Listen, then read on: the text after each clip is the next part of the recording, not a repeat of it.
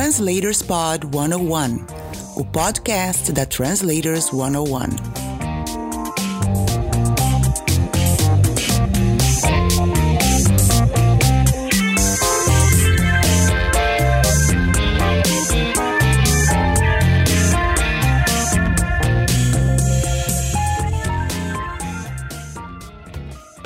Olá, tudo bem com você? Este é o Translators Pod 101, o podcast da Translators 101 com entrevistas de profissionais das áreas de tradução e interpretação para que você tenha uma carreira muito mais tranquila. Fique de olho nas dicas. Bora lá?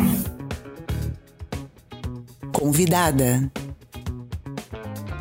Hoje eu converso com a tradutora e intérprete Luciane Camargo. Tudo bom, Luciane? Olá, William. Tudo jóia? E você? Tudo bem. Obrigado por tirar um tempinho aí para poder nos conceder sua entrevista, para poder falar com a gente aqui, o pessoal da Translators 101. Com certeza vai aproveitar muito do que você tem para nos dizer hoje. Imagina, é um prazer estar aqui conversando com vocês. Adoro, adoro, adoro falar sobre tradução, interpretação e tudo relacionado.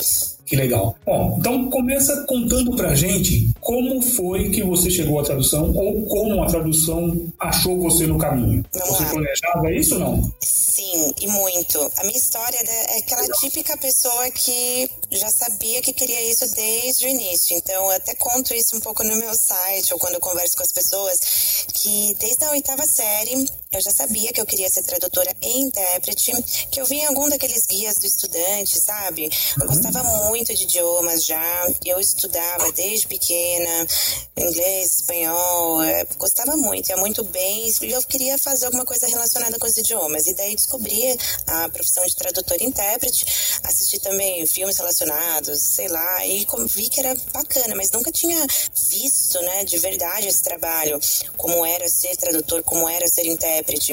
E decidi fazer letras. Foi então que eu entrei na USP, fazer, fiz letras lá. E na verdade eu falei: não, mas espera aí, eu, eu já tenho um bom nível de inglês, eu queria tentar um outro idioma. E foi então que eu tive a ideia de aprender um terceiro idioma. E eu fiz letras português e italiano. E no meio da faculdade eu tranquei, fui morar nos Estados Unidos, estudar e trabalhar. Lá eu fiz vários cursos, estudei na, em universidades, lá consegui fazer alguns cursos na Harvard que eu transferi depois para a USP. Trouxe, lá eu estudei italiano, inglês, artes, literatura, relações internacionais, vários cursos bacanas. E quando voltei para a faculdade aqui de letras, também fiz várias matérias de inglês. Eu falei, não, deixa eu pegar as matérias que estava tendo, começando a ter mais matérias de tradução. Eles estavam abrindo o departamento de tradução na época, que era 2007, acho. E hum, consegui fazer algumas matérias de tradução em inglês lá com o professor Francis. Ah, também tive aula com ele.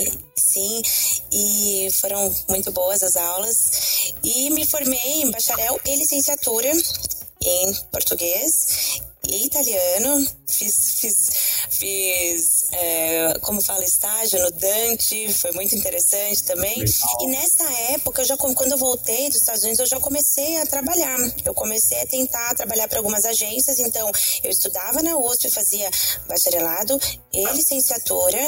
Traduzia, não sei que horas, mas eu achava, dava aula de inglês e assim eu fui. Porque assim, na minha cabeça tava muito certo esse meu plano, sabe, William? De que eu queria ser tradutora. E eu lia muito aquela frase: o, tradu- o bom tradutor é igual vinho, quanto mais velho, melhor, né? E eu falava, meu Deus do céu, quando eu vou conseguir ser tradutora e intérprete, então, né? Porque eu era tão nova na minha época de faculdade, ainda parecia uma coisa muito distante da realidade, sabe? E eu comecei a, a, a fazer uns trabalhos também de, de recepcionista bilíngue em eventos, em feiras. E assim eu comecei a ter contato com os tradutores e intérpretes. E foi a primeira vez que eu participei num, num evento de finanças. Eu vi uma tradutora, uma intérprete lá. O nome dela era Cíntia Berriel. Uhum. E eu falei para ela, olha, meu sonho é ser intérprete. E é muito gratificante, passado alguns anos, uhum. né, a gente ir pro evento como intérprete, eu vejo as recepcionistas têm o maior respeito por elas, uhum. porque eu também já estive ali um dia, né? Então eu gosto muito disso, de, de, de ver uh, que a gente, né, a gente persistindo naquele plano e se dedicando, a gente pode alcançar. Mas entre, calma, tem mais coisa, né? Então aí terminei.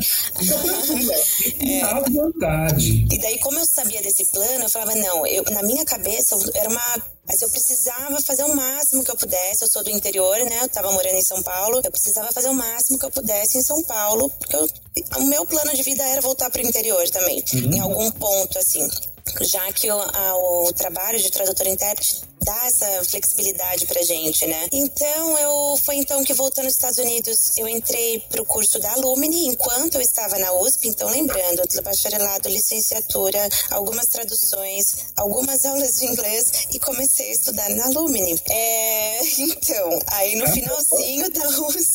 Não, vai bem da formação. Harvard, USP, Alumni. Ai, coitada, não, calma, tem muita coisa. Tem a Andrea Manfrim. Uhum. É USP, Soborn. Falei, pô, parou, né? Cara, Nossa, chiquérrima. Agora é Harvard, USP Alumni.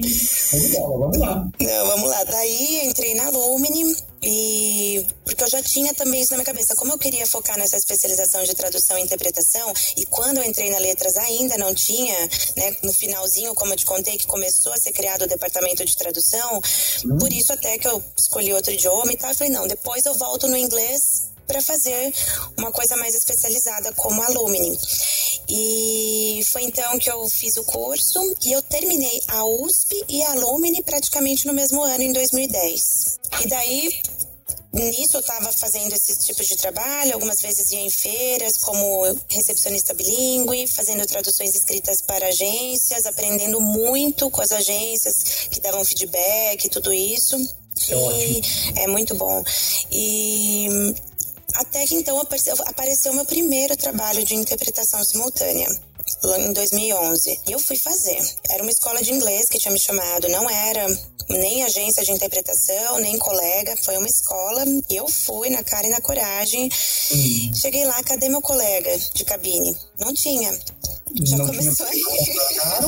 Ou não tinha porque faltou? Cadê? Não, era só eu mesmo. Ah, e eu bom. falei, ah, é, mas não, mas a gente trabalha em dupla. Mas eu nem. Eu, eu, assim, a pessoa falou, você faz? Faço, vamos. E fui. Cheguei, achei que né, era uma coisa estruturada, mas não era, infelizmente. Cheguei lá, levei uma surra na cabine, sozinha, durante duas horas e meia, sem parar. Eu tinha me preparado, tinha estudado, mas assim, foi muito difícil. A vontade era de sair correndo da cabine. Eu falei, não, respira. Comecei a tossir. Eu levei um chá de gengibre, achando que estava arrasando. Ele começou a me fazer tossir mais ainda. Ai, meu Deus. Teve uma hora que eu falei, meu Deus, o que, que eu faço? Não, eu respirei fundo. Eu falei, eu vou ficar até o final. Eu respirei, retomei minhas forças peguei aquela que eles falam que a gente tem que ter os nervos de aço, né, para interpretar. Achei esses nervos de aço em algum lugar, sem me deixar abalar pelas pessoas que estavam olhando para trás, eu tossindo lá, tendo um piripaque na cabine, e continuei. E daí foi mais uma hora, ou uma hora e meia, não sei. E uhum. graças a Deus, assim, foi uma experiência que eu acredito que eu não queria nunca ter me gravado para ouvir, coitada, tenho muito dó de mim, mas foi o meu primeiro contato e assim, eu não desisti, não me traumatizou, me fez querer me preparar muito melhor.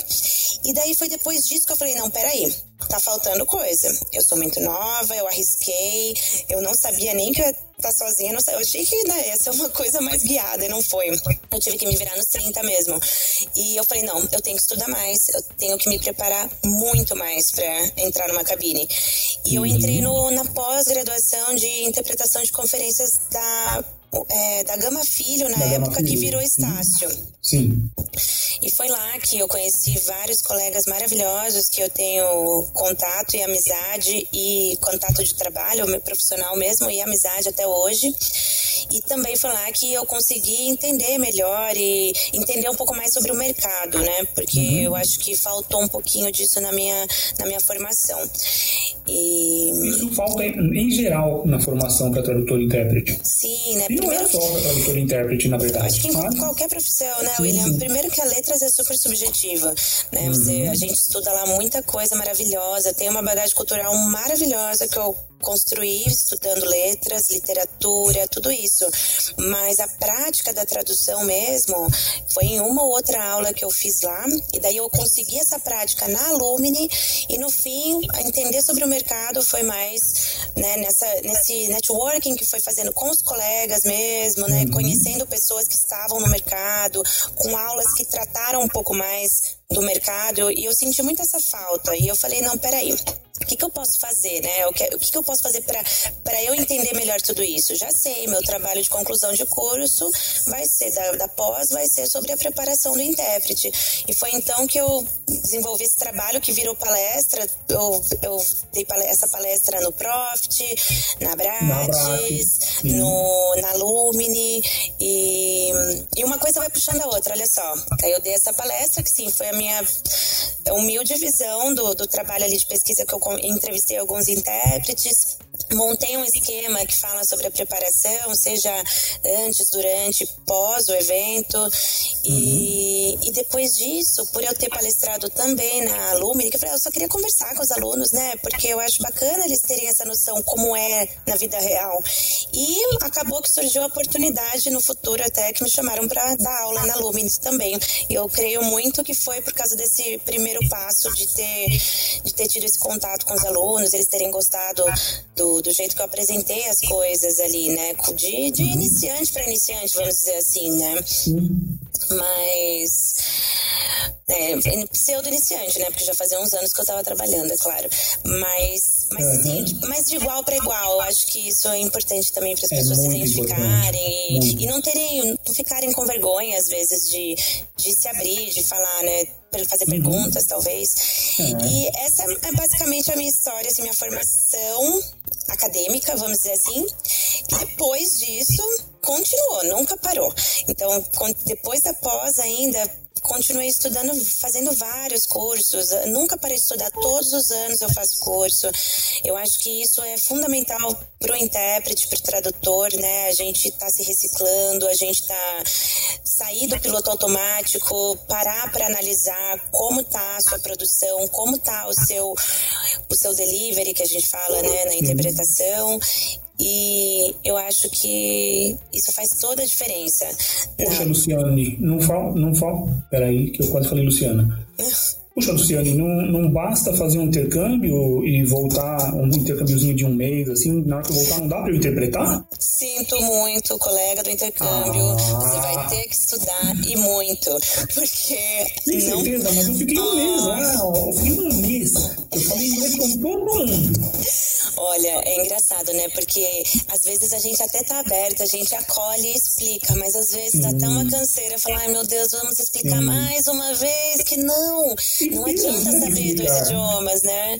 É. Muito menos saber superficialmente, porque é isso uma coisa que fala, falam assim, nossa, mas eu falo tão bem, ai, tô pensando em fazer um bico também, tradução e interpretação, assim, olha, você pode até tentar, mas você tem que ter a noção de que não é um conhecimento terminológico superficial.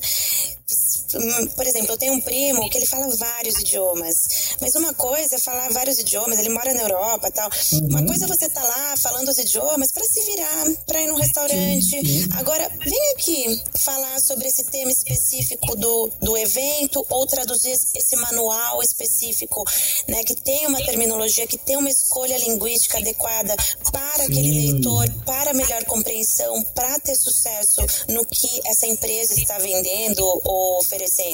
É um então, que conhece que... daquilo também. Sim, é? tem muita coisa. Você fala um termo mais ou menos assim, a pessoa olha para trás, para a cabine.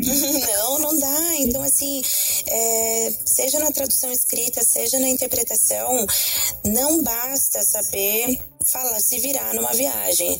A gente tem que ter um conhecimento. E, e essa foi uma da, um dos aprendizados quando eu entrei na Lumini, porque a gente, né, a gente fala, não, eu tenho um inglês muito bom. Né? Eu tinha acabado de voltar do exterior, por exemplo, né? Fiquei um ano e meio no exterior. Uhum. E não, eu tenho um conhecimento de inglês muito bom. Aí chega lá, você fala, não tenho nada, eu não sei nada. Porque uma coisa é você saber falar, se expressar, usar as palavras que vêm na cabeça. A uhum. outra é saber exatamente como dizer aquela palavra naquele contexto, né, para aquele público. Então, em microsegundos. Em microsegundos. Então, assim, não, para tudo, não dá. É muito mais profundo do que a gente imagina. É sim, muito. Você já falou, é, você tocou aqui, é, você tocou aqui no assunto do seu TCC. Uhum. Esse TCC está disponível? Olha, não sei, tipo, eu tenho comigo, claro, mas eu não sei, acho que não foi divulgado em nenhum lugar na época, mas eu tenho comigo. Ah, é claro que eu vou pedir, né? É claro tá bom, que eu vou pedir. Pra, e se você autorizar, é claro. Uhum. Se você não autorizar, a gente corta depois. Sim. é, se você autorizar, a gente coloca isso na página de recursos para pro, os assinantes da Translators para eles darem uma olhada. Tem muita gente interessada em Sim, se formar eu, em interpretação. Eu acho que essa questão da preparação, é, eu, eu acho que essa, essa divisão que eu fiz foi muito interessante, né? Porque a pessoa fala preparação. Ah, é antes, né? Então tá, então deixa eu me preparar antes do evento. Não, peraí. Tem uma fase, óbvio, óbvia, que é a preparação essa preparação que eu falei, seja a sua formação acadêmica, seja a sua formação, né, que pode ser em tradução ou não, né? Quando a gente fala de eventos específicos, por exemplo, tem muita gente da veterinária, da medicina que virou intérprete, tradutor. Então tem tudo isso conta, exato, tudo isso é conta. sim, sim. Tudo isso conta. Então tem toda essa antes, daí tem pré-evento, né? O que você vai fazer, a construção do glossário, a pesquisa, tudo isso que envolve uma preparação pré-evento. Aí eu digo durante o evento, o que seria uma preparação durante o evento? Né? Você tá lá conversando com o seu concabino, alinhando o vocabulário, anotando, né? O concabino está trabalhando, você não vai tomar seu café e vai fazer compras em meia hora na loja, na lojinha ali do hotel. Não, você vai voltar, você vai ficar ali, você toma seu cafezinho, vai ao banheiro, volta ali, vai anotando, ajuda seu concabino, vai anotando a terminologia que ele está usando para ficar alinhado e bonitinho até o final do dia, né? Vai. Um trabalho em equipe, né? Sim, exatamente. Então, assim, isso é uma preparação também para a continuidade do evento de sucesso.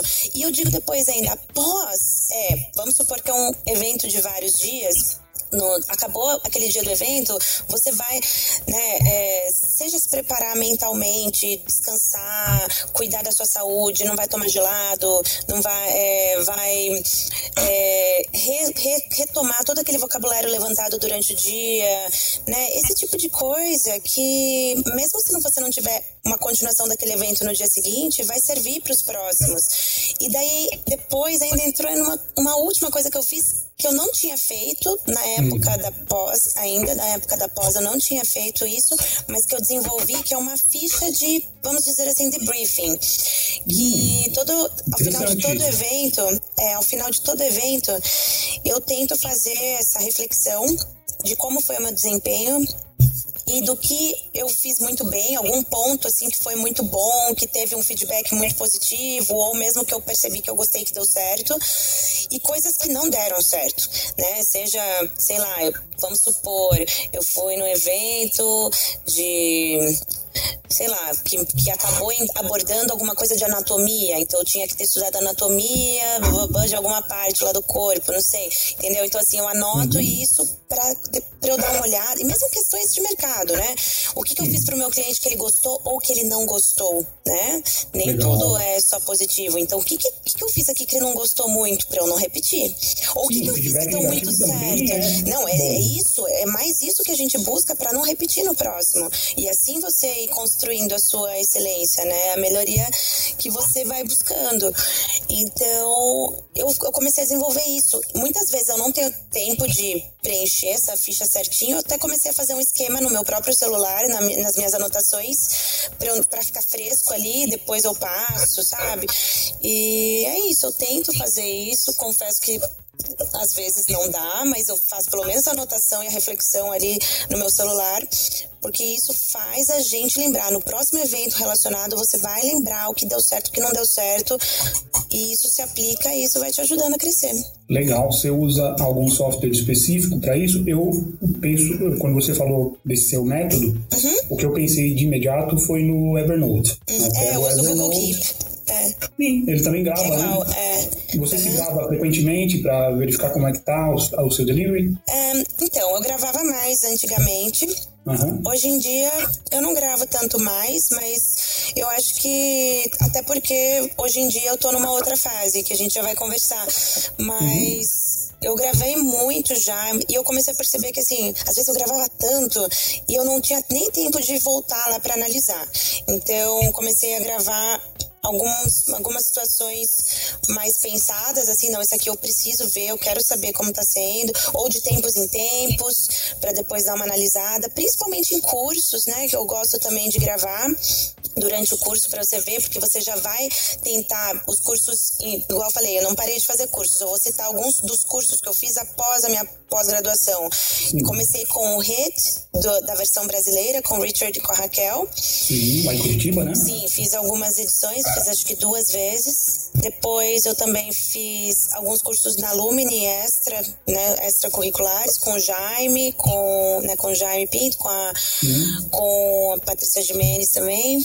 Depois eu fiz curso no Epic, que é com o David Coles o, e com o Renato, não, é, com o Ulisses. Ulisses. Os professores são é, David é, Coles e Ulisses. O Renato e a Marília são os organizadores. O Renato Gerais e Marília Aranha são uhum. os organizadores do curso, que é de uma semana também, que assim, e daí com, teve até uma edição de medicina que foi com o grupo do coletivo, que são, elas são maravilhosas. Uhum. Então assim, peraí, tem mais. Mais um, vários cursos, vários cursos da PIC, né? Que a PIC faz assim, curso de um dia, fiz sobre produção bovina com a Melanie Klein, fiz é, que mais? Vários de direito mesmo, com a Luciana Carvalho.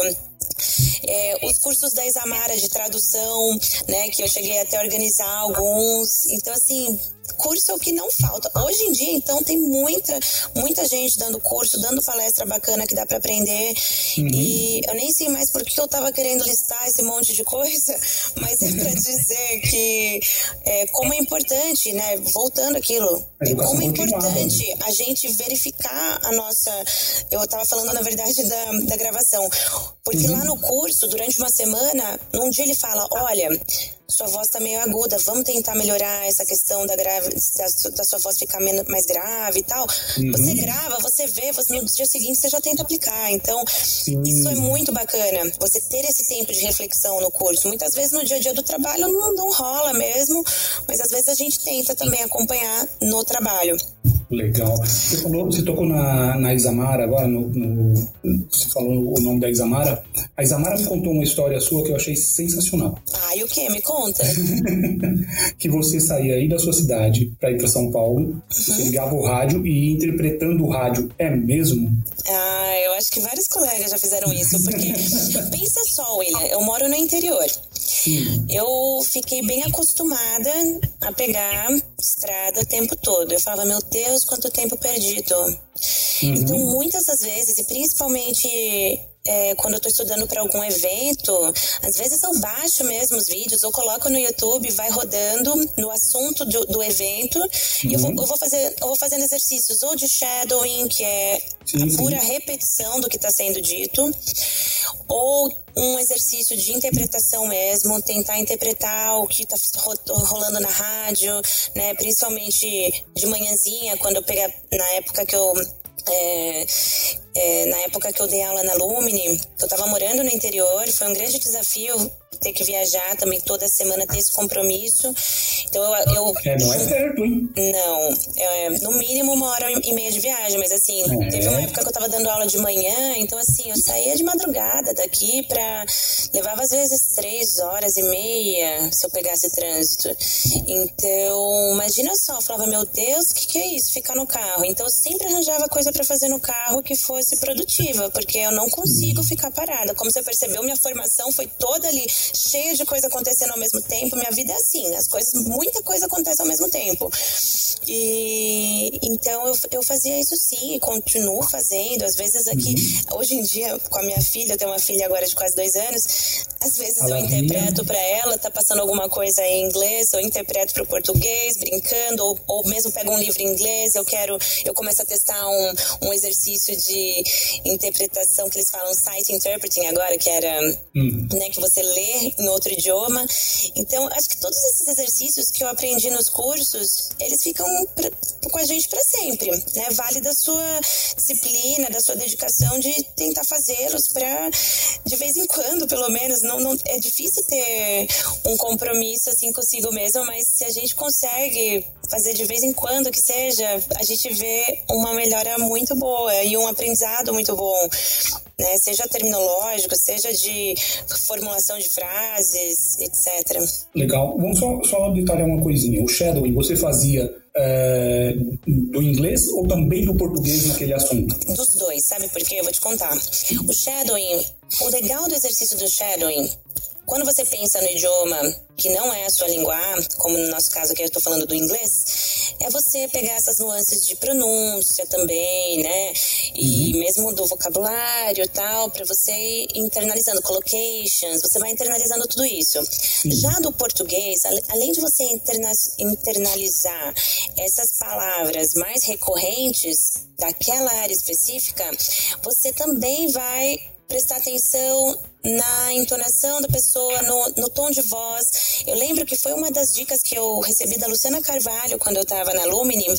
e lá tem uma avaliação que ocorre no meio do curso, que eles dão um feedback, assim, de coisas bacanas que você pode fazer. E eu lembro que ela falou, Luciane, pega um, pega mulheres, vídeos de mulher, áudios e vídeos de mulheres que tenham é, uma entonação forte, assim, para você fazer shadowing, para você treinar e treinar essa, essa fala mais vamos dizer assim, uma fala séria, uma, uma voz mais, hum. mais, mais, uma voz mais colocada, não sei bem dizer, não estou sabendo hum, explicar direito. mesmo, né? É, mas para você imitar mesmo. até isso, entendeu? Você tentar aprender imitando o shadow é isso, né? É uma imitação do que você está ouvindo. É, então, então eu acho que uhum. tem os dois, os dois idiomas trazem benefícios, não é só o idioma estrangeiro. Tá, e o site translation é quando você tem um texto em um idioma e vai lendo ele já em português, é isso? Isso, até por isso que começou a ser chamado de site interpreting, porque você está falando. Então, é uma interpretação também, querendo ou não. Por mais que seja escrito, você está ali uhum. com o texto escrito e você vai fazendo site interpreting, você vai interpretando interpretando para o outro idioma da forma, né, lendo e interpretando. E tem um outro exercício bacana também relacionado, que é o paraphrasing, que você uhum. pega no mesmo idioma e tenta cortar e ou reestruturar aquela frase. Então você vai lendo com os olhos e falando, mas de, com outras palavras. E isso traz muito repertório também. Sim, na cabine isso deve ser, você bem treinada nisso, deve ser ótimo, né? É, essas são algumas das, das ferramentas, vamos dizer, de exercícios que a gente recorre. Legal. Bom, eu com certeza no final eu peço algumas dicas, mas uhum. você já está pontuando de dicas Ixi. todo o, o, episódio, isso é ótimo. Pulei, isso é ótimo. Já, já trouxe para o início, não, então. Não pulou, não, você recheou. Que bom. Muito legal. Vamos voltar na Isa. Vamos. Você, é, a Isa, eu sou fã. Né? Ela foi é a única palestrante que nós repetimos até hoje na Translators. Uhum. Também uh, o carisma dela, né? Ela, todos o, o, pessoal que assistiu a primeira palestra dela falou quero outra. Sim, ela é demais, ela é maravilhosa. E não demora, a gente faz uma terceira, viu? É, você organizou também oficinas da Isa. Como foi a experiência? Sim, eu vou contar minha história com a Isa para vocês. Legal. É, nessa brincadeira de. Brincadeira, que não é brincadeira, de fazer mil cursos, de fazer todos os cursos, apareceu um curso da Isa em Santos. E esse curso assim, foi muito marcante para mim, porque aconteceram duas coisas, na verdade. Ah. Eu Nesse curso, eu dei carona para Paula e a Nelly, para gente ir de São Paulo para Santos, e a gente pôde se conhecer melhor também que foi um grande ganho também para mim. E na volta, a, uma das organizadoras, não sei, ela pediu, sabe, perguntou se alguém estava voltando para São Paulo para dar carona para Isa. Uhum. Eu falei, eu, eu tô indo, eu tô voltando com a Paula, né? A Paula vai voltar comigo, eu dou carona para Isa. Voltaram você, Paulianelli e Isa. Nós três no carro. E... Imagina só, de Santos até São Paulo, sem ficar em silêncio um minuto. Só conversa interessante. Foi muito bom. E daí eu conheci a Isa mais como, não como só como professora, que eu tinha conhecido no curso, mas como pessoa. Foi, e foi nessa que eu falei, Isa, deixa eu te falar uma coisa. Acabei de me casar. Adorei organizar meu casamento. Eu tô querendo organizar alguma coisa. Quer que eu organize um curso para você lá em São Paulo? Porque o Jorge Rodrigues tinha organizado esse curso em Santos. Falei, se você quiser, organize um curso para você em São Paulo. E a Isa, para quem não sabe, mora no Rio de Janeiro. Uhum. Ela falou, será? Né? Ela olhou para aquela menina ali, não sei. Trocamos contato e ficamos conversando. Eis que surgiu o primeiro curso. Que, aliás, eu mandei uma foto para ela essa semana, que faz exatamente cinco anos, mais ou menos cinco anos que eu organizei o primeiro curso para Isa que foi um sucesso, foi muito bacana, lotou uma sala com 50 pessoas ou mais. Foi sim, assim, todas as oficinas que eu fiz para Isa não teve mais vaga, lotou, lotou todas. Assim, era bateu assim, tinha 40 lugares, 40 lugares. Não tem mais nenhum sobrando. E, e daí então a gente fez esse primeiro que eu acredito que se chamou Mão na Massa Uhum. Se não me engano, foi esse Mão na Massa? Não. Não, Batalha da Naturalidade. Primeiro foi a Batalha da Naturalidade que ela deu agora, só que diferente, porque foi em um dia. E agora ela, te, ela distribuiu no curso que ela está fazendo com a Dilma, online. Sim. Então agora ela distribuiu em algumas aulas, alguns sábados, porque é muito conteúdo. Então é um curso maravilhoso. A gente buscar naturalidade na tradução é essencial, né? E esse foi um dos cursos. Daí depois ainda teve a mão, o mão na massa, depois é, Teve também o do Google, como que era mesmo o nome? Que era muito... Lixa Fina. Como ser melhor que o Google Translate. Esse foi muito bacana também. Ótimo. Todos os cursos foram maravilhosos e foi assim que eu comecei a ajudá-la, seja nas palestras, a gente foi em várias universidades que ela foi da palestra, eu, eu a acompanhei e a gente virou amiga mesmo, colega de trabalho e amiga. Legal. E foi uma grande adição para minha vida. A Isa é minha mestra e, e, uma grande amiga mesmo. E eu, e como ela me chama, eu sou a manager dela, apesar de agora não estar tá de manager de nada, mas a amizade continua. Legal. A gente também, eu aqui pela Translator já organizei né, duas, duas, duas palestras dela na Abras. Ela estava sempre nos congressos, sempre era convidada para o congresso. Sim. Né? É, teve também os eventos com a Estrada, que a gente também divulga aqui. A Estrada, a Dilma e a Débora e a Natália são parceiras da Translators. Uhum. E é muito legal sempre trabalhar com a, com a Isa. Sim. Sabe, William, tem um curso também muito bom que eu fiz, que eu até não mencionei antes, acho que porque eu estava tentando numerar aqui que são tantos cursos, mas é o curso, foi o meu primeiro curso remoto que eu fiz, que é o Booth Camp, ah, que é com a, Dani, é com a Daniele Fonseca. Legal. E eu fiz esse curso duas vezes já, eu fiz mais no começo, mas, tipo, quando eu estava tinha acabado de me formar também na pós-graduação e depois eu voltei, fiz agora depois que a Lavínia nasceu, fiz ano passado. E é um curso que é baseado em feedback em pares. Ele é todo remoto. A gente se encontra de 15 em 15 dias. E esse foi um curso muito bacana também. A Dani é uma outra pessoa assim que eu sou muito agradecida, que aprendo muito com ela e a gente até eu até ajudei a Dani a fazer organizar o bootcamp presencial. Foi mais um curso que eu acabei organizando.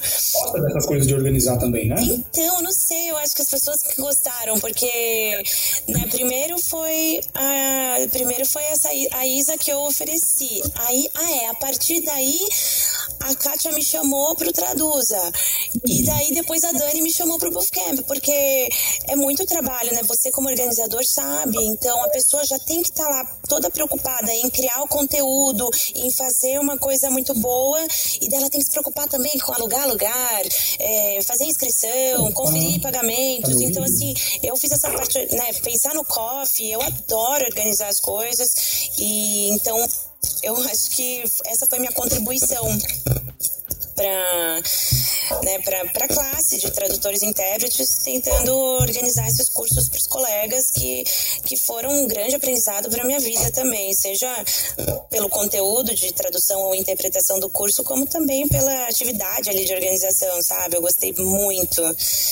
E, e até então, como eu disse, ó, uma coisa puxa a outra. Então, a Isa, que puxou Traduza, e daí que puxou, daí também essa organização puxou a Dani para o Bootcamp, e daí também puxou para Alumni, para Alumni, que eu acabei dando aula durante um ano na Alumni de tradução e interpretação por causa das palestras, das coisas que eu estava envolvida e, né, acho que quando a gente está muito envolvido com a classe, né, as pessoas começam a ver o nosso trabalho e com outros olhos. Então, foi, tudo foi acontecendo, assim, puxando. Foi isso. Legal. Ainda em eventos, uhum. você também, é, não sei se você participou organizando ou não, mas de um evento sobre maternidade. Isso, é. Fala foi um. Foi tipo uma live que aconteceu agora, né? fazendo esse link todo com a minha experiência na maternidade, eu tive essa ideia e comentei com a Kátia, falei, Kátia, o que, que você acha, né? Ela estava fazendo várias palestras né, o Traduza estava fazendo várias palestras Sim. semanais e, ela, e eu falei assim, o que, que, você acha de a gente fazer uma sobre maternidade? Eu acho que né, na vida de tradutoras, intérpretes, o que, que, você acha? Né? Eu conheço algumas aqui, é um assunto que seria tão bacana a gente conversar, trazer um pouco de conscientização sobre a situação, né, o que as mães passam e mostrar, né, que que tudo bem, que não tem problema, né? Passar por essas dificuldades e tal, todo mundo tá passando. Ainda mais no meio da pandemia, né? Ela adorou a ideia, falou assim: vamos, organizamos ali rapidinho, duas semanas já estava tudo pronto, convidado as pessoas.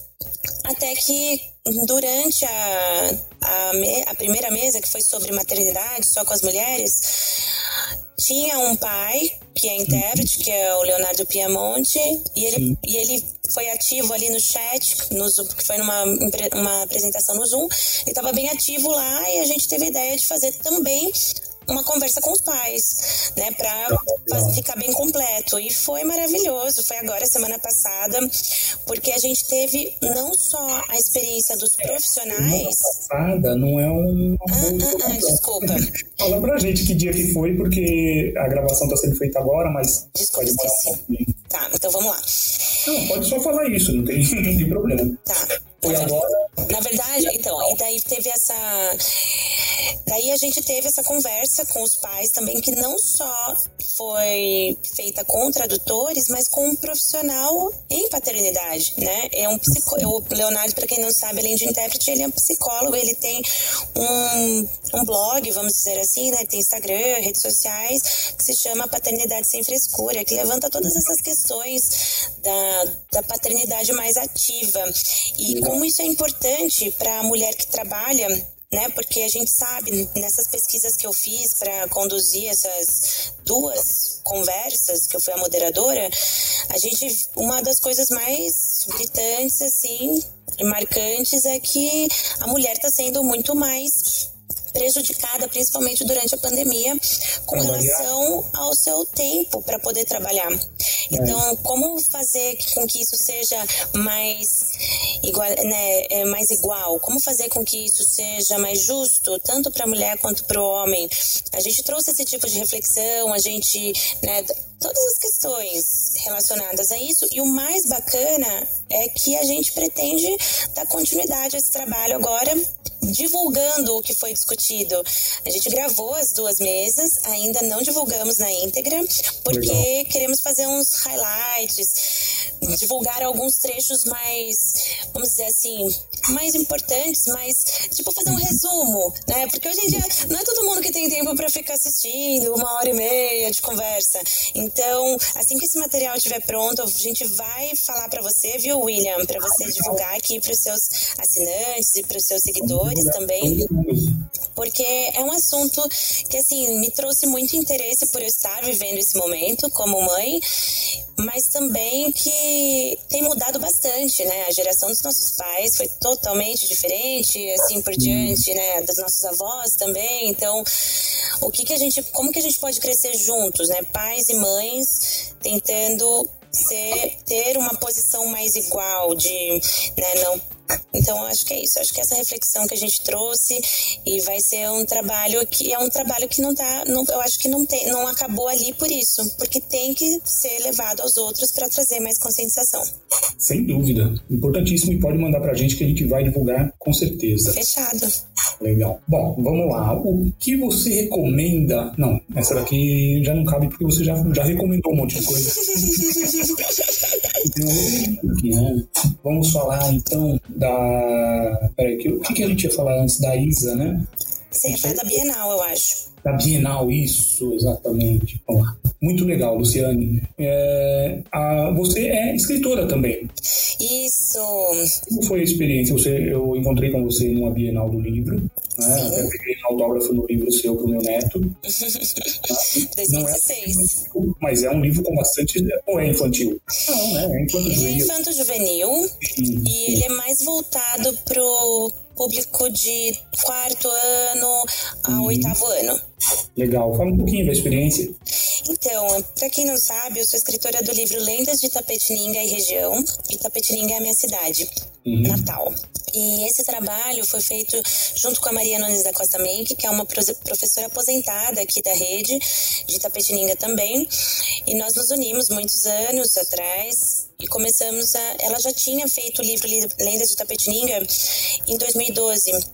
E Mentira, ela já tinha feito o livro de Lendas de Tapetininga em 2002. Uhum. E ela depois do primeiro trabalho dela, as pessoas continuaram contando muitas lendas, né? Foi um trabalho de escola que acabou se tornando um livro. Uhum. E as pessoas continuaram contando muitas lendas, até que ela falou: Olha, eu gostaria que você se juntasse a mim. Eu estava na faculdade de letras na época, uhum. para a gente fazer desse livro um livro mais completo, englobar a região, não só a cidade de Tapetininga. Vamos juntas nesse, nesse projeto? Eu falei: Vamos. E ficamos anos escrevendo e compilando e organizando geograficamente. Fizemos um mapa, fizemos várias coisas, um caderno de atividades. E esse material foi divulgado então em 2014, foi o lançamento. E desde então visitamos várias escolas, contando lendas, divulgando o trabalho, é, disponibilizando o livro nas bibliotecas aqui da cidade, sempre focando em Itapetininga, até que a gente falou, não, vamos dar um passo a mais? Comecei a... Foi então que eu comecei, eu tive, é, fiz, um, fiz uma divulgação em São Paulo, na Martins Fontes, e o, livro é vendido na Martins Fontes até agora, online. Legal.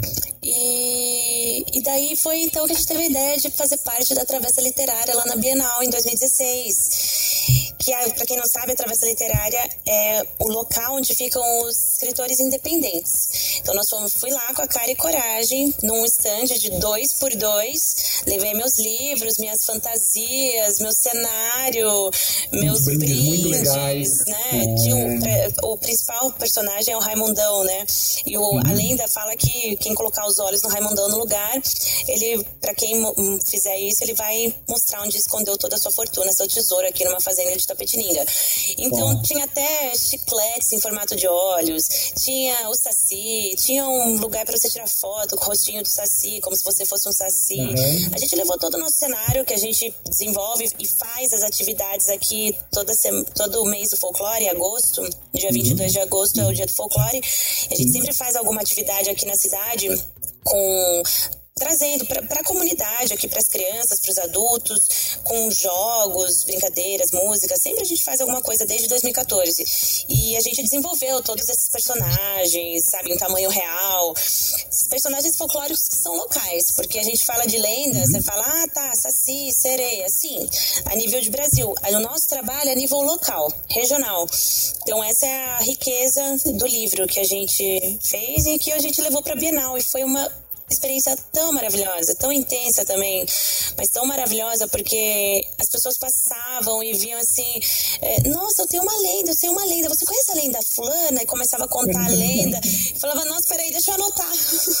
deixa eu anotar. E muita gente contando lenda, tanto que a gente já tem repertório para um próximo livro. Opa. Estamos só esperando o timing certo, porque é um trabalho que não tem fim, né? As lendas fazem parte da nossa literatura narrativa oral. Thanks. Sim, então são sim. contadas de, de pais para filhos, avós para netos. E o bacana do livro é isso, é eternizar essa, essa isso, né? contação né? de histórias de pessoas que até nem estão mais com a gente, né? Então sim. é muito, é muito legal. Esse, eu, foi um projeto que eu adorei fazer e foi muito bom ter participado dele, aprendi muita coisa e ter estado na Bienal foi assim uma experiência muito, muito, muito marcante, assim, inesquecível. Ah, eu também achei legal encontrar uma, uma escritora que eu conheço na Bienal. É, legal. foi bem legal mesmo. Foi mesmo. Bom, eu sempre pergunto, né, voltando aqui para a tradutora, intérprete, eu sempre pergunto algum caso inusitado, algo que hoje você consiga dar risada, mas talvez na época não tenha sido tão engraçado. Mas é, você tem alguma história desse tipo para contar pra gente? Ai, que não foi engraçado. Olha, eu tenho. É pra ser engraçado. Pode ter sido engraçado na hora. Sim, sim. Olha, Vou contar uma, eu acho que eu vou contar essa história, então, que na verdade eu fiquei com muita vergonha. Não sei nem porquê, porque eu sou uma pessoa que não tem muita vergonha, mas eu fiquei meio envergonhada ali, sabe? Quando você sabe, gente, será que eu fiz certo? Será que eu não podia ter feito isso? É. Bom, eu tava mais ou menos no início de carreira e fui fazer um evento de interpretação sobre séries de TV. Uhum. E em alguns momentos, e tava eu e um colega em alguns momentos a gente tinha que contar, é, que, que interpretar, aliás, desculpa, em alguns momentos a gente tinha que interpretar alguns trechos das séries, porque não tinha legenda, né? Uhum. E tinha umas, não sei, umas 200 pessoas participando desse curso. Então tava lá, a gente fez um combinado, é, né, de lá do tempo e até que eu tava interpretando um trecho de uma série. Não sei se eu tava muito envolvida, devia estar tá já no, sei lá, no final dos meus 20, 30 minutos, até que tinha uma parte que era assim, era a mãe e o pai falando ao telefone. E assim, não teve preparação, só lembrando que foi uma coisa super espontânea. Por isso que eu até uhum. fiquei, meu Deus, o que será que aconteceu? E era a mãe e o pai conversando no, ao telefone. E era uma, era, era uma série, eu não lembro que série que era, eu não conhecia. É, era como se fosse passada muitos anos atrás, assim, sei lá, na, na, década, de, na década de 60, e a mulher fala: é, Marido, cadê a nossa filha? A nossa filha, ela morreu. E daí a mãe vira e fala: Não, não, não! E eu tava tão envolvida que eu traduzi, traduzi exatamente assim. Eu interpretei: Não, não, não! E acabou a cena. De repente, todo mundo vira. Mas foi assim, foi, foi instantâneo. Todo mundo vira que tava com fone e começa a bater palma e gritar: Uhul! Nisso, o palestrante ficou, meu Deus, ele falou: Eu não sei o que tá acontecendo, mas foi alguma coisa que os intérpretes falaram e eu acho que vocês gostaram. E nisso, ele falou: Ó, oh, vamos parar pro break então. Parou, fez coffee break essa hora. Eu com, com, me escondi na cabine. Eu falei, meu Deus do céu, como que eu vou sair dessa cabine? E todo mundo vindo na cabine me dar parabéns. Eu falei, meu Deus do céu, o que, que eu fiz? Porque assim, a princípio eu falei, meu Deus, eu não quero sair daqui. Eu falava pro meu colega, meu Deus do céu, o que, que eu fiz? Eu não, ai, que vergonha. Eu, né, eu me empolguei, porque, não sei, atriz ali em mim, sabe? E fiz isso. E o meu colega tava, não, tá, foi tudo bem, tá tudo bem, foi super legal. E no que eu saí, as pessoas deram parabéns e, e, o palestrante veio dar parabéns e o pessoal envolvido veio dar parabéns. A minha cliente, a minha a minha contratante, quem me chamou para fazer esse trabalho, também falou assim: nossa, que legal, todo mundo adorou, não sei o quê. Então, assim, ufa, deu certo, mas assim, eu fiquei desesperada. De, assim, eu, sabe, quando você fica, não sei se eu deveria ter feito isso, mas saiu, eu não percebi que saiu, eu tava toda envolvida no momento. Essa é uma história, assim, que hoje em dia eu dou risada, hoje em dia eu acho, eu acho até o máximo. Nossa, fui aplaudida numa interpretação, que bacana. Mas, mas na hora deu um frio na barriga. Será que né, eu deveria ter feito isso? É você estava imersa ali e foi, foi sensacional. Ai, foi, no fim foi. Conta que você fez a coisa certa. Ai, ai, acho que sim, então. Legal. Tem alguma outra? Ah, eu acho que eu pensei nessa só. Não tô conseguindo pensar em outra coisa agora, sinceramente. não tem problema. Muito boa essa história, Luciane. É. É, agora, me diz o seguinte: a gente sempre pede dicas, né? Você já deu várias dicas aqui. Mas eu vou apelar para o seu lado professora da Alumni. Tá né, ex-professora, por algum tempo, talvez você volte, né, mas é, agora você não é mais professora da Alumni, mas como professora da Alumni, como professora então de tradutores e intérpretes, que dica que você pode dar para quem está estudando para ser tradutor ou intérprete? Olha, William, acho que a maior dica que eu deixei até como exemplo aqui nessa conversa é o estudo contínuo. Eu uhum. acho que a gente não não existe milagre, não dá para falar, ah, e muita gente fala assim: "Ah, eu sei inglês, eu quero aprender, eu quero, tem algum curso rápido ou tem algum curso barato?". Não, as coisas não funcionam assim. Eu acho que o investimento você vai, se você quer ser um profissional bem-sucedido, você vai ter que investir. Não é só tempo, como seu dinheiro também. Você vai ter que fazer cursos, você vai ter que ter ferramentas, né? É, não adianta falar, ah, mas eu não. Ah, a ferramenta de a Cat Tool é caro. Tá, mas ela vai te dar muito tempo, ela vai poupar muito seu tempo. Vai dar retorno. A mesma coisa é um curso de interpretação, de que você adquira a prática verdadeira. Os tantos dias de cabine que você precisaria ter, de prática que você precisaria ter para ser capaz de fazer uma interpretação profissional.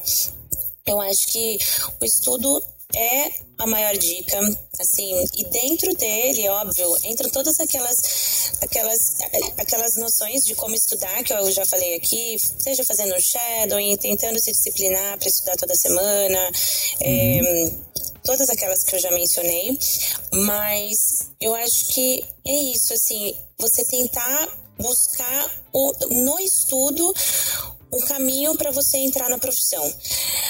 É, muita gente cai de paraquedas, tudo bem, mas não é só porque caiu que, ah, pronto, já consegui entrar, não preciso fazer mais nada. Eu acho que a gente tem que, ser, tem, é, tem que ter em mente assim, que profissional eu quero ser? Eu quero ser um profissional que vai ter um trabalhinho aqui, um trabalhinho ali, ou eu quero ser um profissional de verdade, né? Eu, não, eu quero só fazer bico, né? Eu acho que uma coisa importante de gente conversar também é a importância de ter outras atividades relacionadas. Porque muita gente fala, ah, mas eu só quero trabalhar com interpretação, eu não gosto de tradução escrita. Tá, sinto muito, mas uma está relacionada com a outra.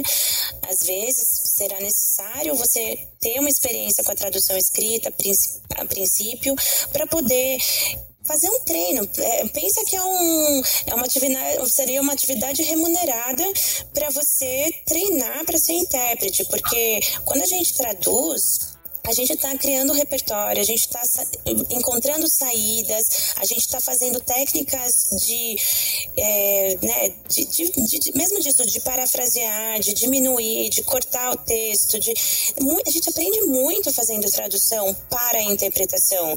O Marcel deu uma palestra aqui um, ah, para vocês, né, William, relacionado a isso, não foi isso? Exatamente. Então, eu, eu acho que a gente tem que levar em consideração ter é, outras atividades, até para você saber falar não e saber cobrar o seu preço.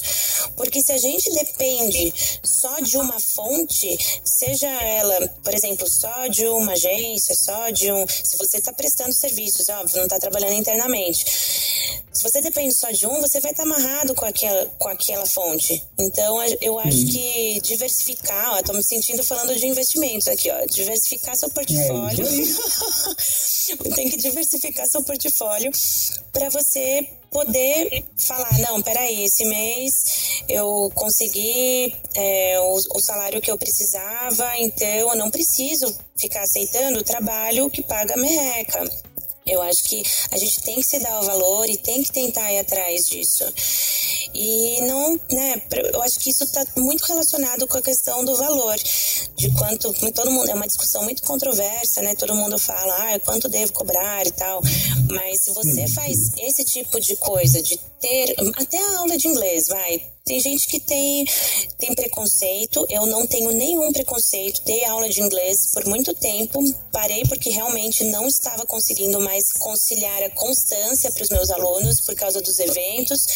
E eu estava, eles entenderam que eu estava me dedicando a isso, eu morava em São Paulo na época ainda, mas é, a aula de inglês é, faz com que a gente pesquise, que a gente esteja produzindo a, o idioma todo dia, né? Todo dia uhum. que você dá aula. E isso é um treino também, porque uma das coisas que eu, que eu falo muito também, que eu falei numa palestra minha, é a importância, toda a aula da Lumine eu começava explicando isso, esse beabá para os alunos, é que a gente tem que entender que para você ser tradutor e intérprete, você tem que dominar as quatro habilidades linguísticas do idioma, que é a escrita, a leitura, a escuta e a fala. Então, tudo isso tem, né, para o intérprete, óbvio, a escuta e a fala, e para o tradutor, a escrita e a leitura. Então, assim, a gente fala, nossa, parece tão óbvio, mas não, porque tem muita gente que sabe uhum. ler, que entende, pega, pega, que pega um texto em outro idioma, entende, lê, mas na hora de reproduzir, escrever ou mesmo falar, ele tem mais dificuldade. E eu acho que isso é uma coisa que muitos tradutores mesmo, é, às vezes falam, ah, eu não gosto muito de falar porque eu só trabalho com tradução, e às vezes eu vou falar, ah, não sei direito a pronúncia, é super normal isso. Eu também, eu pesquiso muita pronúncia, mesmo sendo intérprete, eu tenho muito a aprender ainda. A gente sempre tem coisas a aprender. Uhum. Mas eu acho que é isso. A gente ter essa noção de que não é simples, é uma coisa. Olha quantas, né? Todas essas habilidades têm que estar no mesmo nível, sim, né? Para você ser profissional de idiomas. Então, eu acredito que eu, eu acredito que é isso, que esse, esse é o caminho que a gente tem que seguir, desenvolver essas habilidades, fazer é, com base nos estudos, ter uma é, poder contar com outras fontes de renda, com outras atividades preferencialmente relacionadas, uhum. seja tradução, interpretação, legendagem, aulas, né, coisas relacionadas, para poder formar ali o seu o seu salário no final do mês e isso ser compatível com o que você está buscando. Porque, obviamente, a gente fala, ai, ai vamos fazer o que, o que ama, não trabalho por dinheiro. Não, gente, a gente precisa fazer o que a gente ama e o dinheiro é consequência, mas a gente tem que pensar assim, a gente tem que fazer conta. Claro, né? tem mesmo. Tem que fazer conta, porque senão continua, vai fazer um trabalho CLT. Que, né? Então, assim, eu acho que a gente tem que saber fazer conta. É difícil. Muitas vezes eu me perco nas minhas contas também, né? Humanas, sou de humanas humanas, ai meu Deus. Mas a gente tem que saber fazer conta e ver e para poder tomar as decisões e, e, saber, e saber precificar o seu trabalho, o seu serviço. Muito, muito bom sensacional, Luciane. É, eu acho que agora, não é o caso do nosso público, é claro, mas eu acho que está bem claro que aquela ideia de fazer só o intercâmbio para ser intérprete tradutor não funciona, não. assim como também saber escrever não é o suficiente para escrever livro. Não, também não. Acabou ilusão de muita gente, ainda bem que não é de ninguém de nosso, do nosso público, porque o pessoal do, do nosso público sabe, está buscando informação, tá o tempo todo ouvindo seguindo exatamente essas suas dicas para poder, aí de outros profissionais que já passaram por aqui, para chegar a um nível de profissionalismo excelente. É, então, acho que é uma busca constante, como eu disse. O estudo nunca vai sair, sair da minha vida, né? Porque a cada evento a gente estuda muito, mas mesmo esse estudo de aperfeiçoamento das técnicas e da terminologia, da pronúncia, tudo isso tem que fazer parte do dia a dia do tradutor e do intérprete. Agora, com relação a uma coisa, me veio aqui uma coisa bacana depois que você falou isso, é. sobre a né, sobre escrever, eu tava tava com um projeto aqui na minha cabeça e eu fui falar com a Isamara. Eu falei assim, Isa, não, porque a gente tem um projeto, tô com um projeto aqui, tá, tá pronto, assim, ó, tá pronto o projeto na minha cabeça. Daí ela falou, olha, filha, só tá pronto quando tá no papel. Tá no papel? Eu falei, não, então não tá pronto. Não tá pronto. Então, né? eu acho que isso, o que, que a gente tira disso? Que, assim, ideia todo mundo tem, né? É, vontades todo mundo tem. Então, acho que a gente tem que, mesmo que aos poucos, a gente tem que colocar em prática as coisas para elas poderem se materializar. Então, seja essa questão do estudo, todo mundo, ah, mas o curso é muito caro, mas tem um monte, olha, falei aqui um monte de coisa, é só jogar na internet o que é shadowing, como é um exercício de shadowing. Tem vários livros hoje em dia que a gente encontra, é, que o livro do Andy Gillis, maravilhoso, deixa eu ver aqui o nome que eu tenho aqui na minha Conference Interpreting, é esse aqui, ó. Tem o livro do Andy Gillis, Conference Interpreting a Student's Practice Book. Esse livro é só de exercício. Então, assim, não tem, não tem desculpa, sabe? Porque falar, ah, mas o curso é caro, mas eu não tô podendo investir. Então, compre esse livro. O livro vai custar quanto? Pouco, com relação a um curso. Compre o livro, se, se disciplina, comece a estudar. Um pouquinho que você, como eu falei, um pouquinho que você faça por semana vai se juntar no, ao muito do, fi, do, no final do ano e você vai começar a ter um resultado.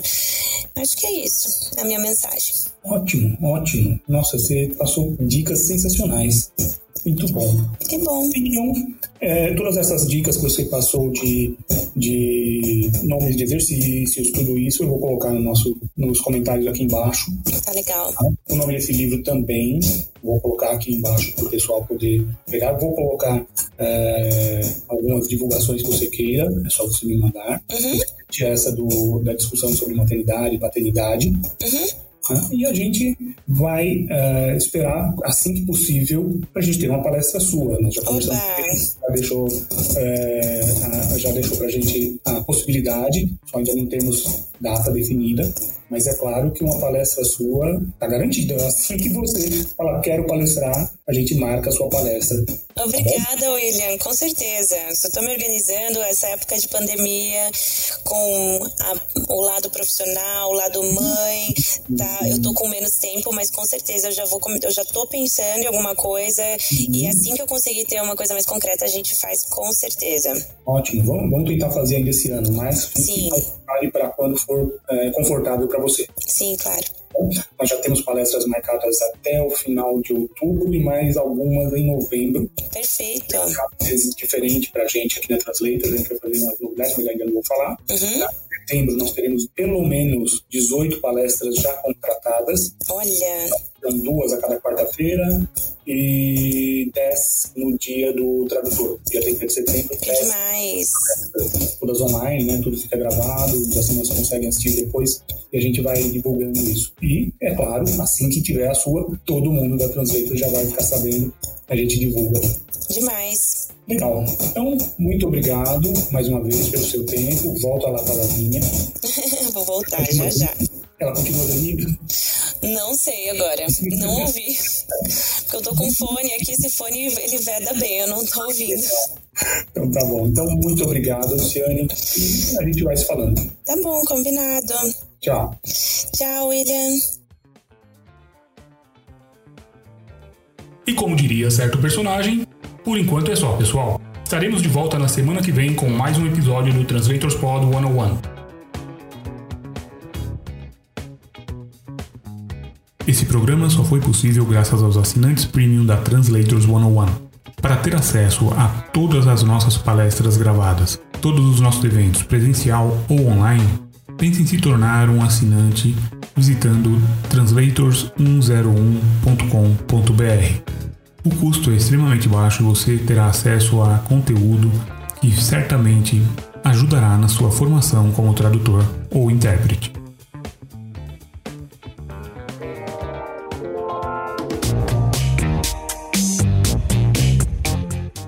Translators Pod 101, o podcast da Translators 101.